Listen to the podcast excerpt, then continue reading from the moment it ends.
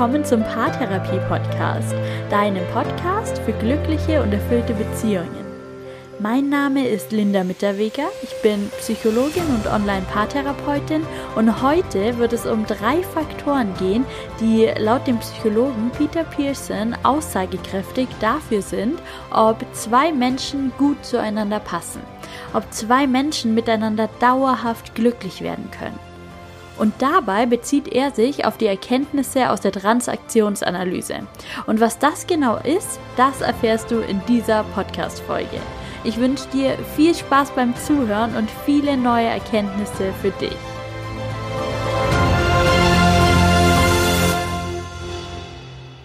Es gibt so Paare, bei denen man sofort denkt, die beiden sind wie füreinander geschaffen oder da stimmt die Chemie total. Die entscheidende Frage ist, wovon hängt das ab und wie kann man das vielleicht auch in die eigene Beziehung übertragen?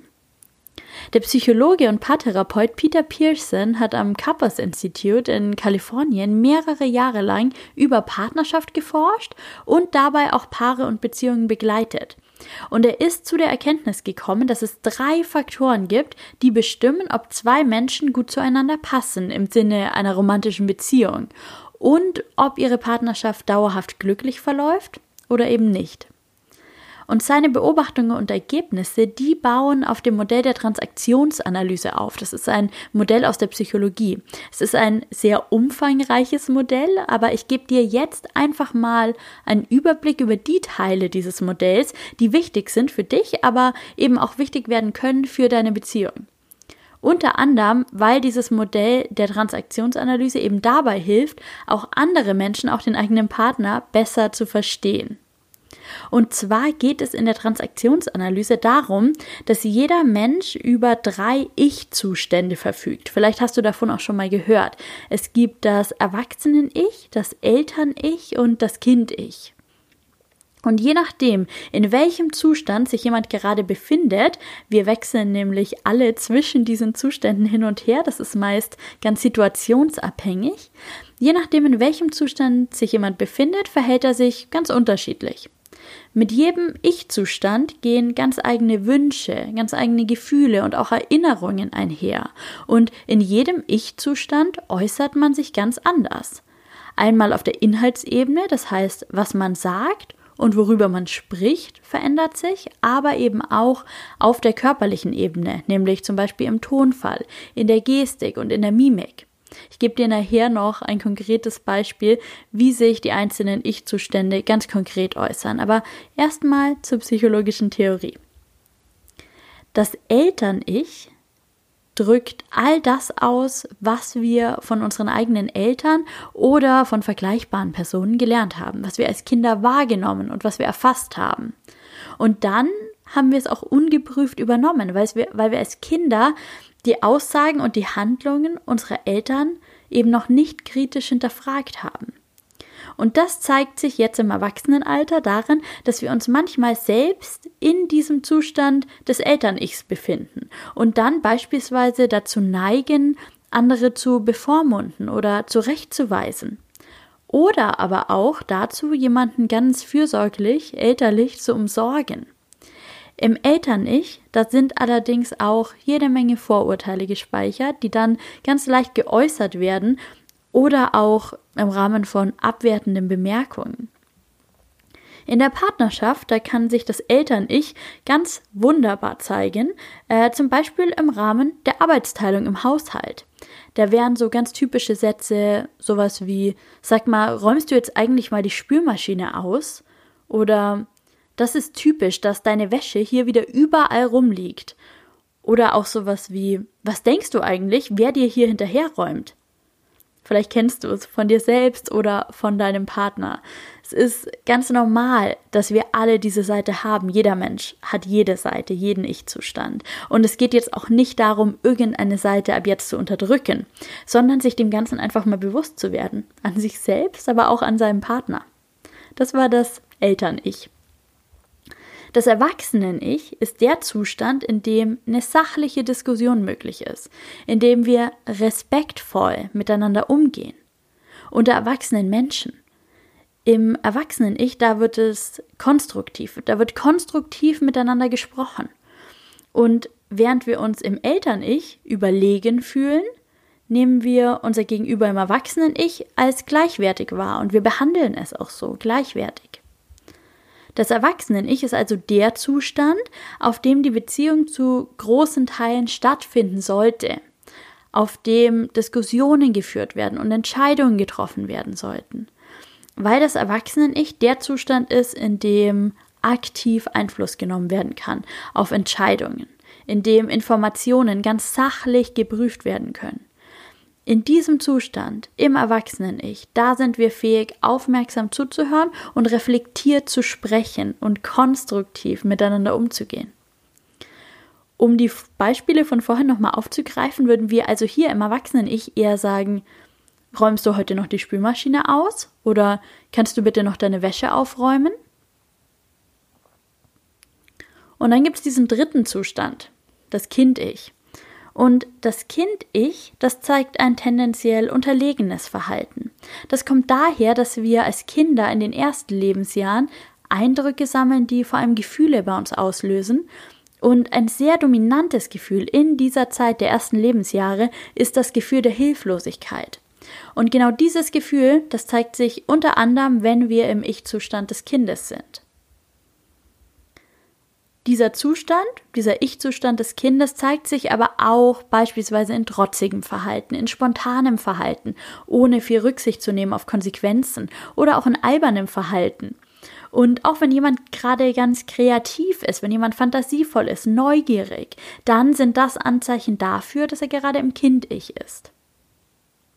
An den Beispielen von vorhin kann man ziemlich leicht erkennen, dass Menschen im Kind-Ich tendenziell unterwürfig sind, dass sie tendenziell hilflos sind, dass sie fast schon betteln. Beispielsweise so: Kannst du bitte heute noch die Spülmaschine ausräumen? Oder bitte helf mir beim Aufräumen, ich schaff das nicht allein. Oder auch ein ganz anderes Beispiel zu sagen: Bitte verlasse mich nicht, ich kann nicht ohne dich. All das sind Ausdrücke des Kind-Ichs und hier sieht man, dass es sich nicht nur auf der Inhaltsebene verändert, sondern wirklich auch auf der sprachlichen Ebene. Die Stimme verändert sich, die Tonlage verändert sich, Mimik und Gestik verändern sich. Wir selbst, wir nehmen das tatsächlich sehr häufig nicht wahr, in welchem Zustand wir uns befinden, weil dieses Verhalten sehr unbewusst abläuft. Aber durch Selbstreflexion kann man das Ganze besser durchschauen und dann auch bedingt steuern.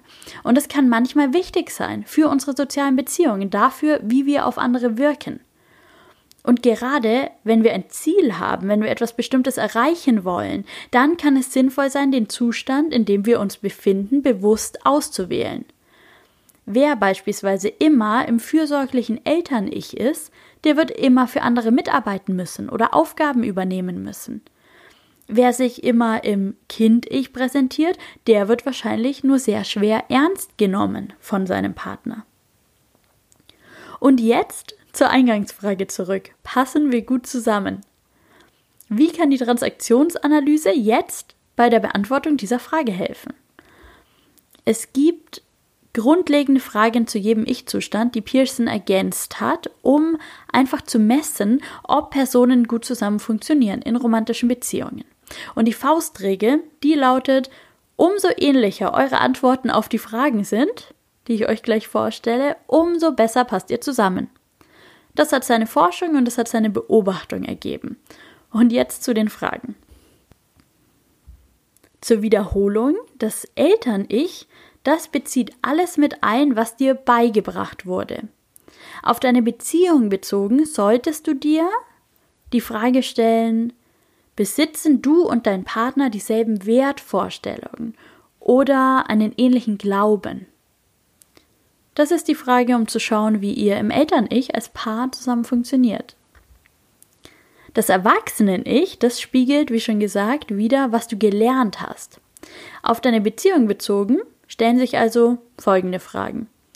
Haltet ihr euch gegenseitig für intelligent? Könnt ihr gemeinsam Probleme analysieren und lösen und verfolgt ihr dieselben Ziele. Und weil das Kind-Ich, wie schon vorhin beschrieben, widerspiegelt, was du fühlst, stellen sich hier in der dritten Kategorie die Fragen, habt ihr Spaß zusammen? Seid ihr gleichermaßen spontan? Findet ihr euch attraktiv? Und unternehmt ihr gerne etwas zusammen?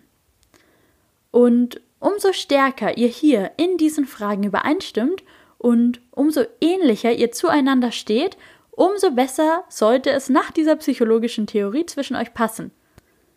Und es geht eben nicht darum, dass ihr beide übermäßig spontan seid, zum Beispiel, sondern nur, dass ihr ähnlich spontan seid. Es geht nicht darum, dass ihr ständig was zusammen unternehmen müsst. Es geht darum, dass ihr ungefähr die gleiche Vorstellung davon habt, was und wie oft ihr etwas zusammen unternehmt. Es geht nicht darum, dass ihr beide hochbegabt, überintelligent seid, sondern dass ihr beide euch gegenseitig für intelligent haltet.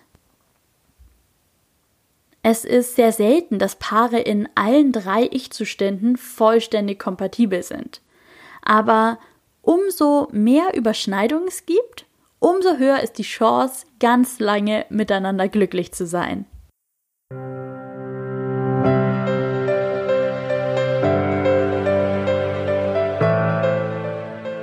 Was waren deine Antworten auf die Fragen und wie steht auch dein Partner dazu? Du kannst diese Folge mit ihm teilen und ihr könnt im Anschluss eure Antworten diskutieren. Ich hoffe, aus der Studie von Pearson konntest du einige ganz neue und spannende Informationen für dich mitnehmen. Ich freue mich sehr, dass du auch in dieser Woche dabei warst. Schreib mir super gerne oder hinterlass eine Rezension bei iTunes, da freue ich mich sehr. Lass es dir gut gehen, mach's gut und bis bald. Deine Linda.